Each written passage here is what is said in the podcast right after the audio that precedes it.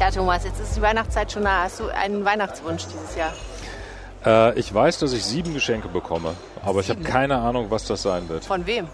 Von meiner Frau, also von meiner gesagt, es gibt Fastfrau. ja sieben, sieben Sachen. Streng dich mal an. Ich, dann musst du ihr mindestens acht schenken. Ja, ich glaube auch, sie wollte einfach nur die Messlatte ein bisschen hochlegen. Das verrät sie dir. Ja, aber ich kann auch an dieser Stelle unter uns verraten, ich habe jetzt natürlich auch schnell sieben Geschenke besorgt. Okay, was wünschst du dir denn?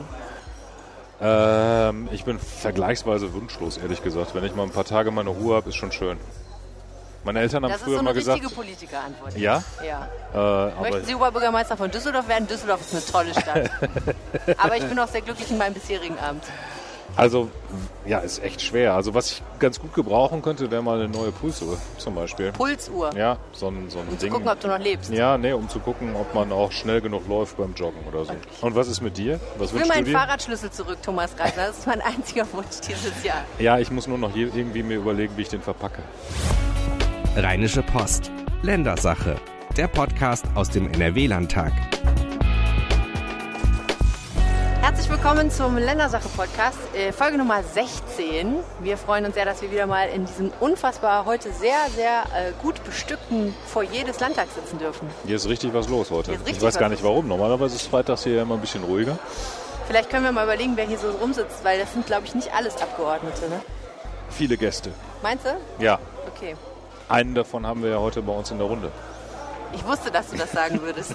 Herzlich willkommen, Holger Schicht. Ja, hallo. Erzählen Sie uns kurz, wer Sie sind und was Sie machen. Ich bin äh, Landesvorsitzender des BUND hier in Nordrhein-Westfalen. BUND, Bund für Umwelt und Naturschutz Deutschland. Einer der größten Umweltverbände, die es in Deutschland gibt. Größer als der NABU?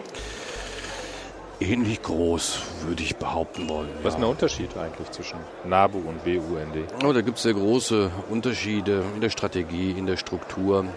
Wir sind ja viel jünger, wir sind ja tatsächlich erst 1975 gegründet worden, damals durch so prominente Menschen wie Horst Stern oder äh, Bernhard Jemig und der ist damals gegründet worden, der BUND, ganz einfach, weil wir der Auffassung waren, dass äh, sich Naturschutz nicht nur im Nistkasten aufhängen erschöpft, sondern dass äh, Naturschutz und Umweltschutz zusammengehört, zusammen gedacht werden muss und äh, dass äh, wir dabei vor allem politisch sein müssen. Ist das eine kleine Spitze gegen den NABU gewesen? Nein, überhaupt nicht. Die Frage war ja, was ist der Unterschied? Und das ist durchaus ein sehr großer Unterschied. Der NABU hieß ja damals auch noch nicht NABU, sondern Deutscher Bund für äh, Vogelschutz. Die haben sich ja da ganz sicher auch schon gewandelt. Nein, aber ein grundsätzlicher Unterschied ist zum Beispiel, dass wir äh, ausschließlich von Spenden und Mitgliedsbeiträgen dauerhaft leben. Also wir dürfen keine und tun das auch sehr gerne nicht Industriekooperation eingehen und so weiter. Für uns die politische Unabhängigkeit sehr wichtig, inhaltliche Unabhängigkeit, das ist das, was uns äh, auszeichnet. Wir sind basisdemokratisch, auch das zeichnet uns im Gegensatz zu anderen Verbänden aus. Es gibt sehr viele große Unterschiede. Ja. Wie viele Mitglieder haben Sie in Nordrhein-Westfalen, wenn ich fragen darf? 34.000 gerade. Oh, das Was muss man tun, um Chef von 34.000 BUND-Mitgliedern zu werden? Naja, ich bin von Kindesbeinen an in dem Bereich unterwegs. Ich bin da sozusagen ein bisschen hineingeboren worden oder habe das mit der Muttermilch aufgesogen. Naja, und ähm, es beginnt irgendwo in der Lokalität, in der eigenen, im eigenen Lebensraum. Und ähm, wenn man da ein Interesse für hat, Was heißt ähm, das jetzt? Lokalität, eigener Lebensraum. Sind Sie ja, weit jeder geboren? hat seine, das, was die äh, CDU zum Beispiel Heimat nennt. Ja. Bei normalen Menschen zu Hause. Ach so. Ja, das Zuhause, das persönliche Umfeld. Ich Bei Umweltschützern ist das das heimische Biotop. Nein, aber Ja. wirklich ernst gemeinte Frage. Wo, sind, wo kommen Sie denn überhaupt her? Ich Kommt komme aus einem- Köln, ich bin gebürtiger Kölner Okay, ist und jetzt bin nicht so waldreich oder naturmäßig da, ne? Unbedingt. Ja, wir haben durchaus äh, einen hohen Anteil an Grünflächen, historisch bedingt, auch noch äh, ein Stück weit zurückgehend auf Konrad Adenauer, Aha. die damals äh, eine 5-Millionen-Stadt geplant hatten in den 20er Jahren und dabei direkt mitgedacht hatten, ähm, dass es ja nicht sein kann, dass man diese Stadt dann komplett zubaut, sondern dass diese Menschen natürlich auch, äh, heute würde man sagen, aus Klimaschutzgründen auch Platz brauchen, Erholung auch aus, auch. aus Erholungsgründen Platz brauchen, gute. Luft brauchen, ja. Und vor allen Dingen für, für die Zeit ist das weit vorausgedacht, weil damals hieß es ja Wohnraum schaffen ohne Ende, weil ja alles kaputt war und die Leute irgendwo wohnen In mussten. den 20ern.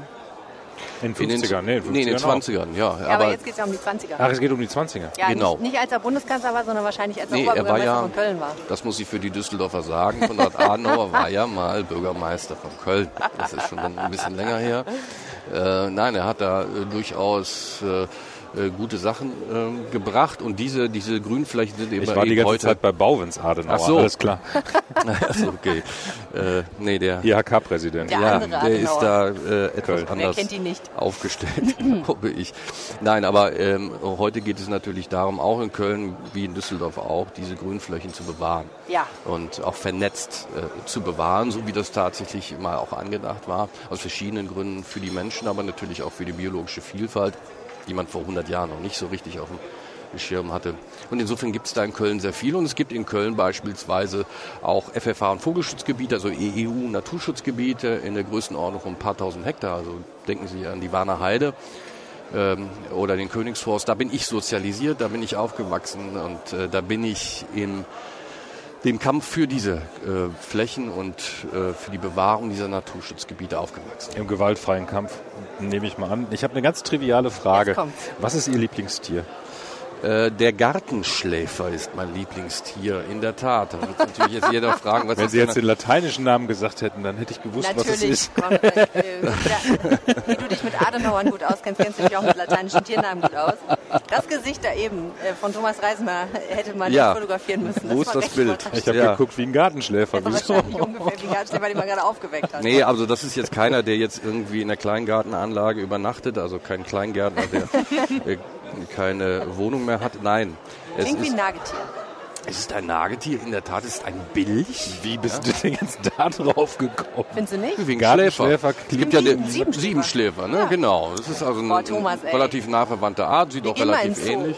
Lass uns mal über Motorräder reden. Ja, oder okay, so. gleich. Na, das machen wir gleich. Also, der, der Gartenschläfer. Der Gartenschläfer ist äh, eine Verantwortungsart Deutschlands. Die weltweite Verbreitungsgrenze läuft inzwischen, nachdem der Weltbestand um etwa die Hälfte oder zumindest die Verbreitung des Weltbestandes in den letzten 30 Jahren um die Hälfte zurückgegangen ist. Die weltweite Verbreitungsgrenze verläuft nach aktuellem Stand inzwischen durch Deutschland, weil die Art aus irgendwelchen Gründen von Osten nach Westen ausstirbt und auch durch Köln.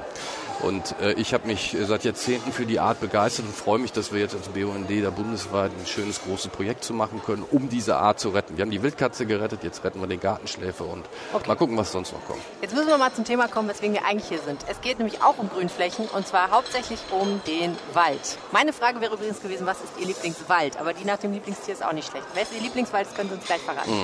Also, wir sind hier, weil sich einige Menschen in der Landesregierung überlegt haben, es wäre doch mal eine tolle Idee, was Gutes für den Wald zu machen. Ja. Und deswegen beschlossen haben, jetzt gibt es einen sogenannten Waldpakt. Ja, und verbunden damit auch Geld. Auch Geld, genau. Äh, Zusammengeschlossen haben sich unser Ministerpräsident Armin Laschet, Richtig. seine Umweltministerin Ursula Hein-Esser, Richtig. Ba Bauministerin Ina Scharrenbach, und Freiherr Heeremann, kennt die der die Waldbauern in Nordrhein-Westfalen repräsentiert. Also die Menschen, die in Wäldern äh, Holz. Anbauen und ernten. Ja, ernten, also abholzen, Ja. Bäume abholzen und daraus Bretter Ja, machen. was So übrigens der größte Teil des nordrhein-westfälischen Waldes ist. Das heißt nur Wald, aber in Wirklichkeit sind das Plantagen, wie Aha. ich im Telefonat mit Herrn Sticht gelernt habe Das ist echt interessant. Mittwoch. Ja, man muss nämlich wirklich fein unterscheiden. Es gibt Wald und es gibt Wald. Und ähm, wenn ich an einen Wald denke, dann denke ich äh, ehrlich gesagt leider Gottes an ähm, genauso eine Plantage, nämlich wo ich aufgewachsen bin in der Nähe von Stendal, Sachsen-Anhalt, gab es dann auch so geradeste Reihen von hochgewachsenen Fichten. Es sah aus, äh, als hätte, hätte sich da Soldaten aufgereiht, genauso. Würde man das Wald nennen, Herr Sticht? Aus Ihrer Sicht wahrscheinlich nicht so sehr. Ja, nach dem Bundeswaldgesetz ist das Wald, mh, aber aus naturwissenschaftlicher Sicht ist es kein Wald, sondern eben tatsächlich eine Plantage. Was Genau. ist denn denn Wald? Ein Wald ist äh, nach Ihrer Sicht? naturwissenschaftlicher Definition immer aus sich selbst heraus gewachsen. Ein Waldökosystem. Von alleine. auch- Von alleine. Ne? Denn ähm, muss man eigentlich nicht sagen, sage ich jetzt aber trotzdem, weil das für viele durchaus eine interessante Information ist. Es gab ja schon Wälder vor Menschen. Ja?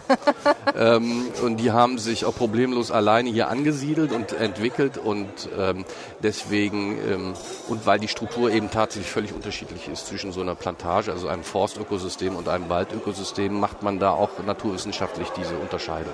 Ich finde den Gedanken immer so irre, dass jetzt hier, wo wir hier sitzen, in diesen marmornen Hallen des Landtags, mal irgendwann Wald war, wahrscheinlich. Ja, Ich weiß vielleicht. nicht, wie nah am Rheinufer, ehrlich gesagt, der Wald ging, aber irgendwann war hier wahrscheinlich mal, in, zumindest in der Nähe, ziemlicher Urwald, ne? Ja, also zumindest phasenweise. Ne? Wir sind ja tatsächlich unmittelbar am Rhein und ähm, der Rhein lag ja einfach mal ein bisschen höher, der war auch mal viel breiter. Das heißt also da, wo wir jetzt gerade sind, würde wahrscheinlich jedes Jahr, zumindest für ein paar Monate, der Rhein fließen und die Landschaft auch jedes Jahr neu umgestalten. Da wäre dann mal Wald, dann wäre dann mal eine offene Fläche, vielleicht mal eine Binnendüne, eine Sandbank. Also äh, das ist hier gerade so ein Bereich, der von Natur aus ursprünglich sehr heterogen und, und auch, auch sehr dynamisch wäre, wo man mhm. gar nicht sagen kann, oh, da ist jetzt Wald und da ist jetzt seit 5000 Jahren Wald und da hat sich seitdem nichts getan. Nein, viele Teile Nordrhein-Westfalens sind ja tatsächlich von Natur aus ähm, höchst dynamisch und äh, sind nicht immer so wie wir das heute kennen, das ist das Wald, dann bleibt das Wald und das ist dann Acker und das bleibt dann Acker, sondern und der Mensch ist, ist dabei, das auch zu zeigen. Was steht denn jetzt in dem Waldpakt drin, Thomas? Also der Waldpakt äh, hat sich erstmal committed, dass äh, die Beteiligten was für den Wald tun wollen. Das finde ich ja zunächst mal auch mal gar nicht schlecht. Ähm, bei den konkreten Maßnahmen wurde es dann ein bisschen dünn, ehrlich gesagt, zumindest bei dieser Pressekonferenz, wo das Ganze vorgestellt wurde. Es gibt zwar einen ganzen Haufen Geld, 100 Millionen Euro vom Land für die Wiederaufforstung. Gleichzeitig setzt sich das Land auch noch dafür ein, dass der Bund Geld bezahlt. Das können die hier in Nordrhein-Westfalen immer ganz gut äh, auf Bundesgeld hoffen. Setzt sich dafür ein, heißt, wir gehen mal hin und sagen, wir hätten gern welches, aber das aber Ja, Sie haben das schon, nee, Sie haben das schon einen ganz klugen Vorschlag gemacht. Es gibt ja äh, demnächst äh, zeichnet sich das ja ab, dass äh, CO2 bepreist wird. Also jeder, der CO2 emittiert, muss ähm, über ein kompliziertes System dafür bezahlen. Und aus den Einnahmen soll ein Teil abgezwackt werden und den Waldbauern zugutekommen den Waldbauern. Ja. Die Waldbauer, die ja nun das machen, was Sie, Herr Sticht, sagen, ist gar kein Wald, sondern eine Plantage. Ja, nicht alle Waldbauern. Die kann man nicht über einen Kamm scheren. Im Gegenteil, also es gibt ja ganz viele äh, Waldbesitzer, die jetzt gar nicht bauen. Okay. Waldbesitzer, die nicht bauen, die heißen einfach historisch gesehen Waldbauernverband, aber da gibt es also ganz unterschiedliche Nutzungsarten. Also die haben ein Stück Land, auf dem ist Wald und die fassen das mehr oder weniger nicht an. Ja, die gibt's auch. Die gibt's auch, aber es gibt natürlich ganz viele, äh, gerade die, die viel äh, Waldfläche haben, die natürlich davon leben. Und das sollen sie auch und das ist auch ganz wichtig, keine mhm. Frage. Und das Ganze hat aber auch einen, einen, sehr ernsten Hintergrund. Wir sprechen ja so ein bisschen salopp darüber. Mhm. Es gab neulich äh, einen Waldschadensbericht und das Ergebnis der Forscher war, dass es dem Wald in Nordrhein-Westfalen noch nie so schlecht ging wie mhm. derzeit. Mhm. Ehrlich gesagt hatte ich da so ein Déjà-vu, weil ich das in den 80er Jahren auch schon mal gehört habe. Äh, damals ging es um den sauren Regen noch und so und dann hat man da irgendwann gar nichts mehr von gehört und gefühlt hatte ich immer so das Gefühl, ja, saurer Regen, das haben die irgendwie in den Griff gekriegt, Wald ist wieder in Ordnung. war mal viel Borkenkäfer, ne? Borkenkäfer gab es dann auch mal, alle Nasen lang gibt es irgendwie Stress für den Wald, aber es war wohl offensichtlich tatsächlich messbar. Mhm. Seit Beginn der Aufzeichnung, seit Anfang der 80er Jahre noch nie so schlimm wie derzeit. Nur noch jeder fünfte Baum in Nordrhein-Westfalen gilt als gesund. Alle anderen haben äh, einen Schaden. Mhm. Äh, besonders hart trifft es offenbar die Fichte, ähm, die, wenn ich den Stich richtig verstanden habe, hier in Nordrhein-Westfalen sowieso nichts verloren hat eigentlich, die Fichte. Aber ähm, keine Diskriminierung auch, gegen Bäume bitte. Auch, auch andere, äh, auch andere äh, Baumsorten sind äh, massiv beschädigt und auch wenn man jetzt nicht so der Obernaturexperte ist wie er sticht, sondern mehr so ein Laie wie ich, dann ähm, fällt einem das schon auf. Wir wohnen da im ländlichen Korschenbruch und wenn man da spazieren geht, wir haben da auch so ein bisschen äh, Wald oder Plantage oder was auch immer das sein mag, äh, bei uns vor der Haustür, wenn man da durchgeht, also man wundert sich schon, wie viele Bäume da umknicken ständig und ah. öfters fällt auch mal irgendwie was runter und dann freut man sich immer, dass man da jetzt nicht gerade drunter stand und so. Also dass der Wald irgendwie nicht mehr so richtig stabil aussieht, das sieht jeder Laie, der da mit einigermaßen offenen Augen durchläuft. Ja, und das hat die Landesregierung äh, als Thema erkannt und will sich da jetzt einsetzen. Okay. Naja, der Auslöser war ja im Prinzip diese Dürre, ne? also die Dürre des Vorjahres und diesen Jahres und der Aufschrei, der insbesondere dann im Sommer von einigen ähm, Waldbesitzern ähm, vorgenommen worden war.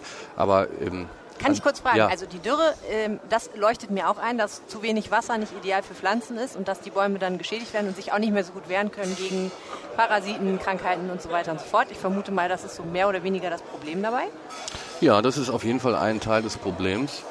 Ähm, aber gerade an der Stelle lohnt es sich ja genau hinzuschauen. Ne? Genau, was, was ist, denn das Problem mit dem Wald? Das fragen, ja. ja, das Problem ist, dass eben die Plantagen geschädigt wurden äh, und nicht die Waldökosysteme. Also wir haben ja erstaunlich geringe Schäden von Bäumen in Waldökosystemen, also in von alleine selbstständig gewachsenen Wäldern. Wir haben diese Probleme, diese Schäden, diese forstwirtschaftlichen Schäden, ne, darf man also nicht gleichsetzen mit irgendwelchen ökologischen Schäden, ganz wichtig. Äh, das sind zwei Paar Schuhe. Äh, wir haben diese forstwirtschaftlichen Schäden gerade in den Forstökosystemen. Und äh, da ist es eben interessant zu beobachten, dass die Waldökosysteme, die selbstständig gewachsen sind, dass die tatsächlich ganz offensichtlich, steht sogar in dem Waldpaktpapier, auch wenn daraus leider Gottes keine äh, Rückschlüsse gezogen worden sind, überhaupt keine, äh, die sind resistenter, sie sind resilienter, sie werden nach allem, was wir derzeit wissen, die Klimaveränderung, menschengemachten Klimaveränderung besser aushalten als alles, was wir erfinden könnten oder anbauen könnten.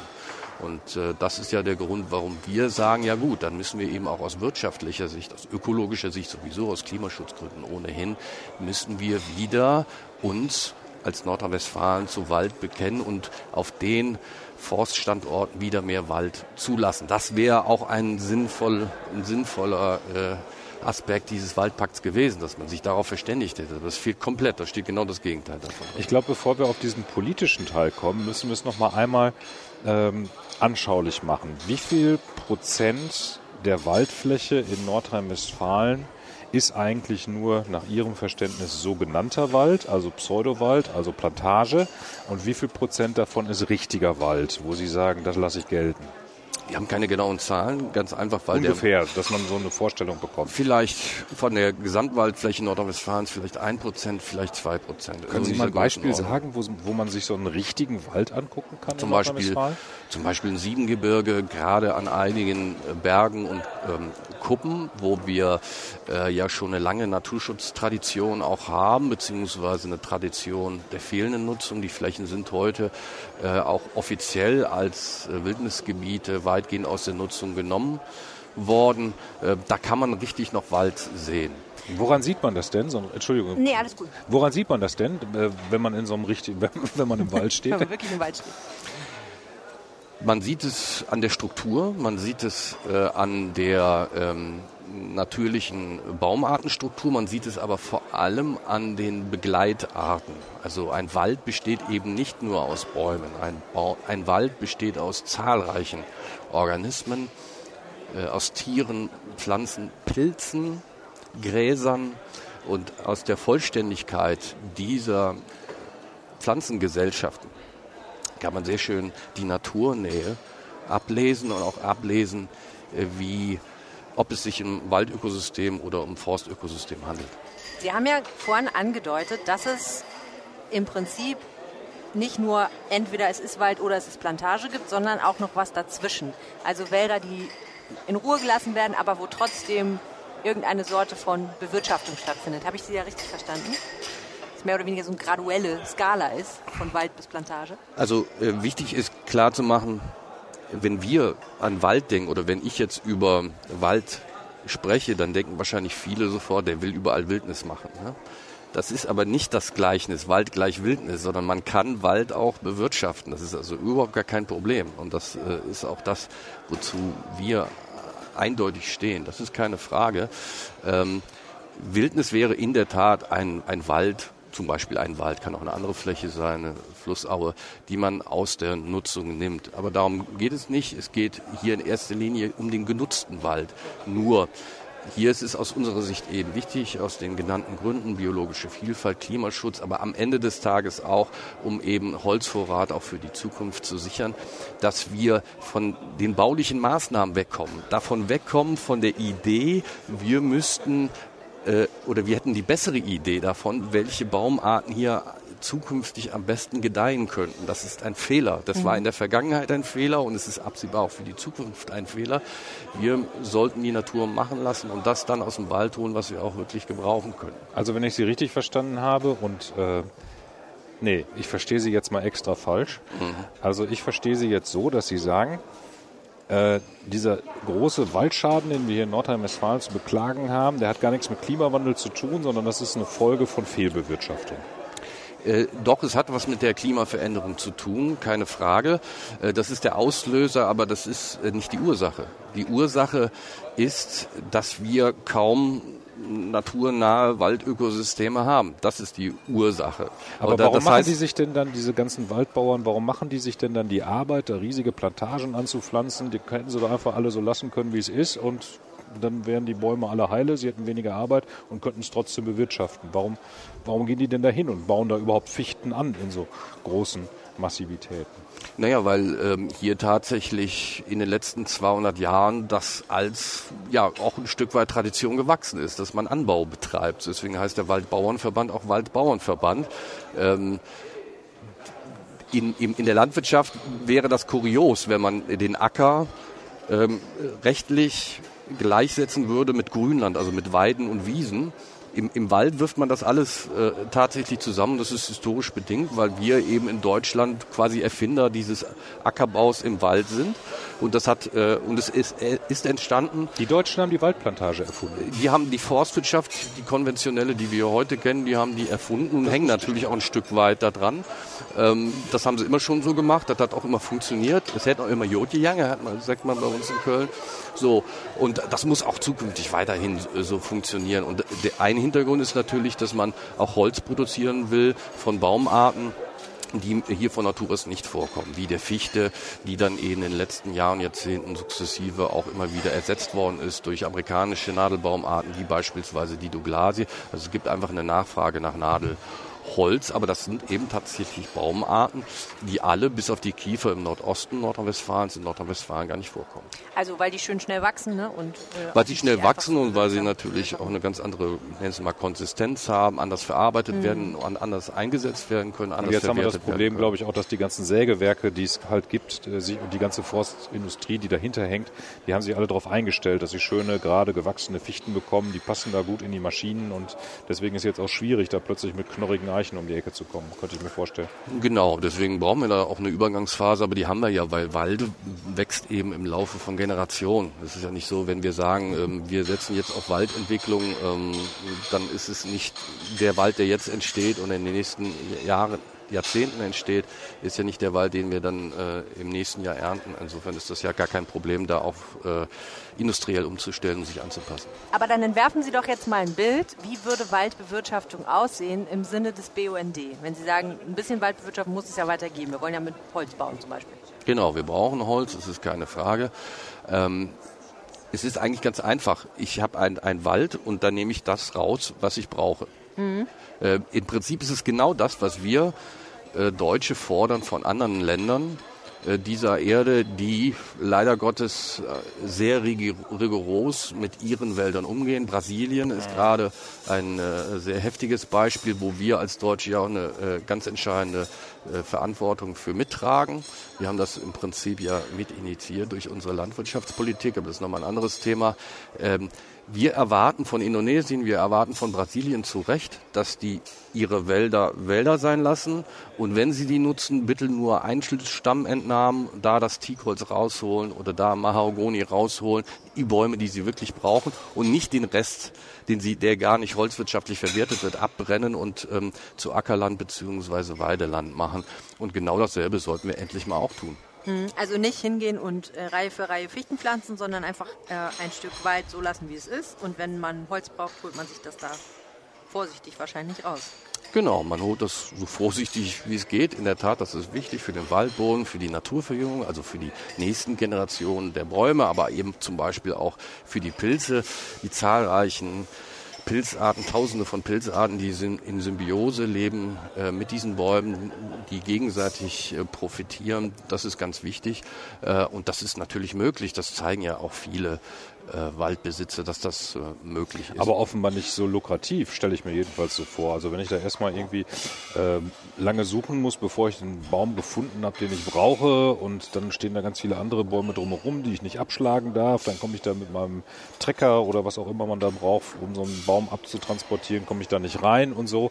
Ähm, das führt schon dazu, dass die Erträge der Waldwirtschaft sinken, wenn die das so machen würde, wie Sie das vorschlagen, oder? Muss man ehrlicherweise doch dazu sagen, oder? möglicherweise in der Masse zumindest, aber äh, nicht der, was die Qualität anbetrifft. In der Masse vielleicht, aber es ist ohnehin so, dass wir in Nordrhein-Westfalen viel mehr Holz verbrauchen, als wir selber äh, auch nur anbauen könnten. Also wir sind ja sowieso auch jetzt schon und seit Jahrzehnten längst über dem Maß, was wir tatsächlich in Nordrhein-Westfalen selber an Holz in Anführungsstrichen produzieren könnten. Also insofern sind wir ohnehin gehalten, tatsächlich unsere, unsere äh, Holzverwertung, unseren Holzkonsum zu reduzieren, mehr auf Klasse als auf Masse zu setzen. Unterm Strich sind Sie nicht zufrieden mit dem Waldpakt. Das haben Sie ja schon durchblicken lassen, weil Sie sagen, eigentlich müssten wir eher Flächen umwidmen und anders bewirtschaften, als jetzt der Bewirtschaftungsform, die es gibt, Geld zu geben, damit sie weiter betreiben kann, was sie tut. Was nicht erfolgreich ist, weil sie aus ihrer Lesart der Wald deswegen krank ist, weil diese Bewirtschaftungsart nicht funktioniert. Korrekt? Ja, der Wald ist ja gar nicht krank. Das muss man mal so deutlich sagen. Das tut vielen weh. Der richtige Wald. Äh, ja, genau. Der Wald ist nicht krank. Ähm, äh, der, der Waldzustandsbericht ist ja auch kein Waldzustandsbericht. Er ist ein Baumzustandsbericht, wo man eben äh, punktuell Bäume sich angeguckt hat, nicht alle Bäume, das geht ja auch nicht, sondern eben äh, an bestimmten Stellen und gesehen hat, die haben eben die und die Entwicklung genommen, aber die haben dann dabei nicht unterschieden, wo steht denn überhaupt äh, dieser Baum. Also es gibt einen Baumzustandsbericht und viele Bäume sind in einem schlechten Zustand. Das hat aber was mit der Bewirtschaftung zu tun, das hat was mit dem Anbau zu tun und deswegen sagen wir ja auch, gerade weil wir äh, absehbar weiterhin und vielleicht noch stärkere Wetterextreme erleben werden, dass es wichtig ist, sozusagen ein bisschen zu gucken, was passiert denn eigentlich in der Natur, wie funktioniert das? Denn wenn man die letzten beiden Sommerdürren sich anschaut, stellt man fest, das ist ein Fakt, das steht ja sogar in diesem Waldpark, dass die eben viel besser drauf sind. Deswegen sagen wir, wir müssen auf Waldentwicklung setzen und nicht, wie es jetzt in dem Waldpakt steht, äh, flächig wieder aufforsten. Wir dürfen nicht, wie es in dem Waldpakt steht, das Totholz aus der Fläche räumen. Wir brauchen das Totholz nicht nur für die biologische Vielfalt, wir brauchen das für die nächsten Baumgenerationen. Totholz in der Fläche ist ganz wichtig als Wasserspeicher. Gerade bei starker Sonneneinstrahlung ist das ganz wichtig für junge Bäume und für andere Waldorganismen, dass wir das Totholz in der Fläche belassen. Ähm, und deswegen sind eben viele Dinge, die äh, Maßnahmen, Ideen, die in diesem Waldpakt stehen, leider Gottes nicht schlüssig. Denn äh, in, in dem Opener steht ja, äh, die Waldökosysteme, die naturnahen Wälder haben diese Sommerdürren viel besser überstanden. Ich habe das verstanden. Es gibt guten Wald, es gibt bösen Wald, aber böser Wald ist doch immer noch besser als gar kein Wald. Was machen wir denn jetzt mit dem bösen Wald aus Ihrer Sicht, äh, bis überall guter Wald daraus geworden ist? Wie, wie soll das praktisch vonstatten gehen? Ja, zum Glück. 160.000 Mitarbeiter in der Waldwirtschaft, die sollen erstmal alle was anderes arbeiten und dann lassen wir die ganzen umgekippten Bäume einfach da liegen und hoffen, dass irgendwann ein richtiger Wald raus wird. Äh, nee, also die werden weiterhin zu tun haben. Das ist also gar keine Frage. Es gibt ja eben auch nicht dieses Gut und Böse. Es gibt zum Beispiel ganz viele ähm, alte Forstflächen, die äh, jetzt über 100 Jahre alt sind, wo man also in relativ kurzer Zeit tatsächlich äh, reingehen kann und äh, Holz entnehmen kann und gleichzeitig, ohne dass man das über die Holzentnahme hinaus steuern müsste, eine Waldentwicklung hätte. Ähm, also Gut und Böse gibt es nicht, gibt da auch viele äh, Übergänge und ähm, also ist es nicht absehbar, dass irgendjemand, der im Wald beschäftigt ist, zukünftig weniger zu tun hätte. Vielleicht verändern sich die Aufgaben äh, so ein bisschen, die Schwerpunkte, zum Beispiel, dass man eben äh, kein Geld mehr investiert, einsetzt dafür, äh, Bäume zu pflanzen. Das ist ja auch ein Invest, den ich zukünftig nicht mehr machen muss. Mhm. Und eine Arbeit, die ich auch nicht mehr erledigen muss. Dafür muss ich vielleicht andere Sachen machen. Das heißt zum Beispiel, äh, ein Phänomen unserer Zeit ist ja, dass sich äh, neue Pflanzen bei uns angesiedelt haben, meistens Baumarten, auch richtig problematische Baumarten wie Roteiche oder spätblühende Traumkirsche angesiedelt haben aufgrund einer Forstwirtschaftspraxis aus der Vergangenheit, die ähm, ökologisch sehr problematisch sind und die gleichzeitig auch für den Waldeigentümer, für die Verwertung völlig uninteressant sind. Also zumindest was diese spätblühende Traubenkirsche anbetrifft, kann man das sehr eindeutig sagen, wo man zukünftig steuernd eingreifen sollte aus Naturschutzsicht auf jeden Fall. Und das ist dann auch eine Aufgabe, zum Beispiel außerhalb von Schutzgebieten hier gegen eine solche Traubenkirsche äh, vorzugehen. Das ist Arbeit, das ist richtig viel Arbeit. Das weiß ich aus eigener Anschauung, weil wir das selber in unseren Schutzgebieten auch machen müssen. Das heißt also, die Arbeit verändert sich vielleicht, aber die Arbeit wird, wird bleiben. Weniger. Hm. Muss aber dann bezahlt werden und da reichen dann wahrscheinlich die 100 Millionen Euro, die da jetzt vorgesehen sind, nicht aus. Genau, deswegen sagen, deswegen sagen wir ja auch, das Geld, das den Waldbauern zukommen soll, das soll ihnen zukommen. Wir müssen als Gesellschaft uns hinter die Waldeigentümer stellen. Aber wir sagen, und das fehlt eben in diesem Waldpakt, wir sagen, wir müssen diese finanzielle Unterstützung binden an gesellschaftliche Leistungen. Das heißt, auf gut Deutsch, ein Waldbauer, der bisher von der Fichte gelebt hat, lebt zukünftig zum Beispiel unter anderem von einer Naturwaldentwicklungsprämie. Dafür, dass er Gemeinwohlleistungen übernimmt und diese Gemeinwohlleistungen bestehen eben aus Klimaschutz, die Bestehung daraus, dass er eben Erholung zulässt. Äh, sie bestehen daraus, dass äh, biologische Vielfalt, Klimaschutz bewahrt wird. Das sind Gemeinwohlleistungen, die wir mit übernehmen müssen. Und deswegen muss und wird es auch zukünftig möglich sein, dass alle Waldeigentümer leben können. Sie werden nur von was anderem teilweise leben, als ähm, sie es bisher getan haben. Hm wir sind jetzt schon eine ziemliche Zeit dabei. Ich sage nur mal, ich glaube, wir kommen nicht mehr zum Wasser heute, aber es ist vielleicht auch nicht so schlimm, weil ich finde das eigentlich sehr spannend alles. Diese Kritik, die Sie jetzt insgesamt vorgetragen haben, die wird ja irgendwie auch ähm, mittlerweile den entsprechenden Ministern der Landesregierung zu Ohren gekommen sein. Ich weiß gar nicht, ob es da eine Reaktion gibt. Was ich aber gelesen habe in deiner Berichterstattung, lieber Thomas, ist, dass auch die Waldbauern, die ja diesen Pakt mit unterzeichnet haben, gar nicht 100% zufrieden damit sind, wenn ich das richtig verstanden habe. Ja, die waren so höflich krawallig so ein bisschen bei dieser äh, Pressekonferenz. Also der Freiherr Heeremann hat klar gesagt, dass er ähm, auch weiterhin äh, Klagewege beschreiben, beschreiten will, um die Rechte der Waldbauern durchzusetzen, zur Not auch gegen die Landesregierung. Hm. Und seine Botschaft war, ich weiß nicht mehr, ob ich es ganz wörtlich zusammenkriege, aber seine Botschaft war, jetzt haben wir hier aber so einen Pakt und erstmal, dieses Wort fiel, erstmal stehen wir jetzt auch dahinter. Ähm, was das Was dann mittelfristig äh, heißt, weiß ich nicht. Zu wenig Geld oder Weiß man nicht so genau. Also er ist ja nun mal eben halt ein Lobbyist, was nicht per Definition schlimm ist. Herr Sticht ist auch ein Lobbyist. Also es gibt ganz viele Lobbyisten und äh, Lobbyisten verstehen ihren Job oft so, dass sie Maximalforderungen erreichen wollen. Und, um, und, sie, und viele Lobbyisten glauben, dass sie wahrscheinlicher zu diesen Maximalforderungen kommen, wenn sie immer so ein bisschen nöselig unterwegs also sind. Also vor dem Spiel ist nach dem Spiel. So ungefähr. Vor dem Waldpakt ist genau. nach dem Okay. Ähm, na gut. Oder heißt es nach dem Spiel ist vor dem Spiel? Logischerweise? Mhm.